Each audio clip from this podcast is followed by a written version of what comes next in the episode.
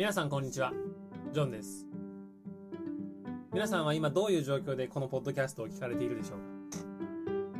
ご飯を食べて、お風呂に入って、バスに乗って、様々なシチュエーションがあるかと思います。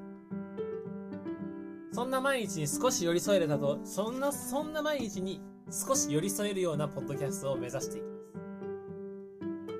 私がお話しする内容は、人間の体はどんな風にできているの？という医学。